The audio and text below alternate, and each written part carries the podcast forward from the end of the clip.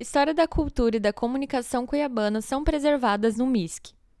Através de salas temáticas, o MISC conta a história da capital e de personalidades por meio de fotografias, equipamentos do audiovisual e outros objetos históricos. Um verdadeiro tesouro fica escondido no emaranhado de construções no centro histórico de Cuiabá. Camuflado entre as edificações vizinhas de arquitetura colonial antiga, o Museu da Imagem do Som de Cuiabá, Lázaro Papazian Chau, o popular MISC, possui um acervo inestimável de fotografias, artes, documentos, objetos, instrumentos musicais e da história da comunicação e do cinema, além de registros das festividades típicas da capital e da sua evolução urbana. Localizado na rua 7 de setembro, esquina com Voluntários da Pátria, em frente à Igreja Nosso Senhor dos Passos, o MISC pode ser visitado de segunda a sexta, das 8 às 12 horas e das 14 às 18 horas. Aos sábados e domingos pode ser aberto para visitação de escolas, coletivos e grupos que desejam conhecer mais sobre a arte, música e comunicação ou realizar atividades culturais no local.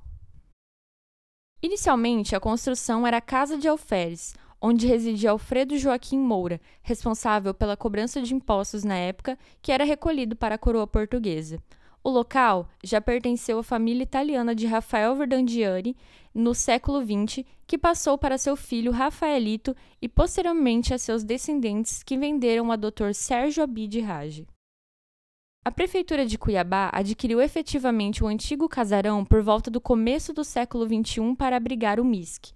Com os recursos municipais e estaduais, a restauração do local foi possível ao longo dos anos para manter suas características originais e não perder a herança arquitetônica da região. A ideia da criação do museu surgiu por volta de 1988 no antigo Departamento de Cultura e Turismo e na Casa de Cultura de Cuiabá. Desse modo, ele foi de fato criado em 1991 através do Decreto Municipal 2477-91 de 5 de novembro do mesmo ano. Através dos anos, foi anexado à Secretaria Municipal de Cultura e após isso foi instalado em outros endereços da capital. Desde 2006, o museu é localizado em sua sede atual, no antigo sobrado do Alferes Joaquim Moura. Para preservar as características originais e manter a estrutura conservada, o museu já passou por duas reformas significativas. Uma delas, de 2015 a 2018, fez com que o MISC fosse fechado durante o período e muitas atividades desenvolvidas foram bruscamente interrompidas na época, uma perda cultural e social muito sentida pela comunidade atendida nos projetos desenvolvidos e também pelos mediadores do local. A fachada chama a atenção de quem passa, muito embora seja semelhante à arquitetura típica das casas coloniais cuiabanas, como dos imóveis laterais que a cercam, o destaque parte para sua preservação e a cor viva do azul de sua pintura restaurada, em contraste com outras construções laterais e nos arredores bastante condenadas pela ação do tempo, do descaso e do abandono. As grandes portas de madeira dão entrada para um passeio que se torna uma verdadeira viagem no tempo conforme se avança pelos corredores do local que conta com sete salas temáticas. Logo na entrada, as paredes são repletas de fotografias, além de coleções de discos de vinil, antigas vitrolas, pianos instrumentos musicais, entre outros objetos doados por famílias locais para agregar ao acervo de itens históricos do museu. Mestre Inácio é uma das personalidades que tem sua memória preservada no MISC.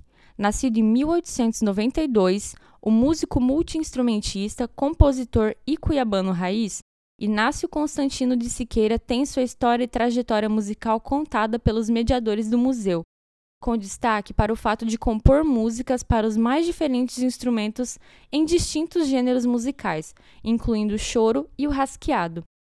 Participou de eventos culturais e musicais marcantes e foi inclusive o responsável por criar a primeira banda civil de Cuiabá. Ao longo da tour, é contada pelos mediadores do museu e pelos painéis nas paredes a história de outros artistas que passaram pela capital e contribuíram efetivamente para a preservação cultural e histórica. Um deles é Lázaro Papazian Chau, que dá o nome ao local e foi um fotógrafo e cineasta armênio que chegou em Cuiabá em 1926 para fazer registros e permaneceu até sua morte em 1991. Shaw registrou as transformações arquitetônicas e urbanas do desenvolvimento de pontos conhecidos da capital, incluindo as imagens das principais igrejas do centro, que foram registradas através de suas lentes. Com fotografias do preto e branco às atuais coloridas, as paredes do local mostram a evolução gradual da arquitetura e da expansão urbana da cidade vista de cima. Dentre o conjunto de imagens fotografadas, catalogadas e em reserva técnica, calcula-se que ultrapassam o número de 20 mil exemplares, com destaque para as obras de Lázaro Papazian e de Nenê Andreato.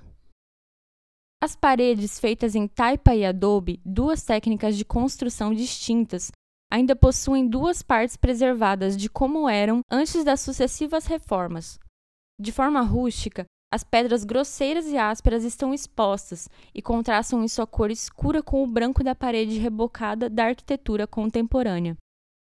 O jornalista, professor, ator e músico Liu Arruda também é lembrado em uma das salas. Importante figura para o teatro em Mato Grosso, Elonil de Arruda nasceu em 30 de maio de 1957 e herdou de sua mãe a paixão pelo teatro.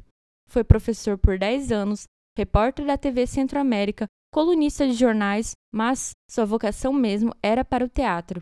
Participou de várias peças, novelas e chegou até mesmo a ter um bar chamado Nó de Cachorro, local onde artistas regionais se apresentavam com o intuito de proporcionar acessibilidade popular para as manifestações culturais. Com quase 40 personagens na conta e centenas de apresentações, uma de suas figuras mais conhecidas era a personagem Yara, uma dama cuiabana que falava sobre a vida de políticos locais. Em uma época onde um intenso fluxo migratório repelia os costumes e traços regionais de Cuiabá, Liu incorporou personagens que exaltavam e valorizavam a cuiabania através do seu humor com senso crítico e os traços regionalistas. As memórias do cinema e do rádio cuiabano também fazem parte do acervo. No andar de cima do museu estão objetos raros como câmeras fotográficas, rádios, telefones, projetores de cinema, rolos de filmes antigos, maquetes e equipamentos relacionados à comunicação e ao audiovisual de diferentes épocas. O intuito é demonstrar a evolução dos equipamentos, além de preservar alguns dos modelos de vários períodos e como contribuíram para avançar nas comunicações e no cinema. Na sala de rádio se encontram alguns dos primeiros rádios trazidos para Cuiabá, assim como os primeiros equipamentos de estúdio, transmissores e outros aparelhos que foram cedidos pela rádio A Voz do Oeste. Nas salas reservadas para a história do cinema em Cuiabá, é visível a presença de um grande colaborador para a manutenção cultural do MISC, o historiador Aníbal Alencastro, que recentemente foi homenageado através do documentário Paradiso de Aníbal, 2022. Em uma delas se encontram equipamentos cinematográficos, maquetes, rolos de filme e objetos cedidos por Aníbal. Em outra sala estão expostas as pinturas feitas por ele durante o período ocioso da pandemia, onde se dedicou a pintar em telas as principais obras do cinema mundial. As telas são uma forma de paródia cômica dos títulos e cartazes dos filmes que marcaram gerações. Dentre eles estão Tubarão, Senhor dos Anéis, Jurassic Park, Laranja Mecânica, Psicose, ET, o Extraterrestre, A Lista de Schindler, entre outros. Recentemente, em maio de 2022, um documentário em sua homenagem foi lançado em comemoração aos 80 anos do Cine Teatro Cuiabá, produzido por Diego Baraldi. O projeto foi realizado com recursos da Lei de Incentivo à Cultura Aldir Blanc, contemplado no edital Mestres da Cultura de Mato Grosso da Secretaria de Cultura, Esporte e Lazer. A lei foi essencial para que o setor cultural continuasse a atuar no Estado, principalmente durante a pandemia, visto que muitos artistas e pessoas ligadas ao setor da cultura se viram totalmente desamparados no momento do isolamento social, com o fechamento de locais e eventos. Devido à pandemia no ano de 2021, o MISC realizou em média pouco mais de 15 eventos durante o ano todo, e as visitações caíram drasticamente, tanto as visitações diárias quanto as programadas realizadas por grupos de estudo, universidades, escolas e outros movimentos sociais que se beneficiaram do espaço para realizar suas atividades. Frequentemente, escolas, tanto públicas quanto particulares, se organizam para promover visitas, sendo este um dos grupos que mais entram no local. Contudo, por questões de logística, as escolas particulares visitam mais para aulas de campo e passeios. Em 2021, cerca de cinco escolas públicas e sete particulares promoveram visitas ao local. Cada escola particular teve em média 50 alunos por escola e as públicas em média 60 alunos. Este é um dos poucos locais preparados para visitação na atuação de equipamentos culturais de Cuiabá.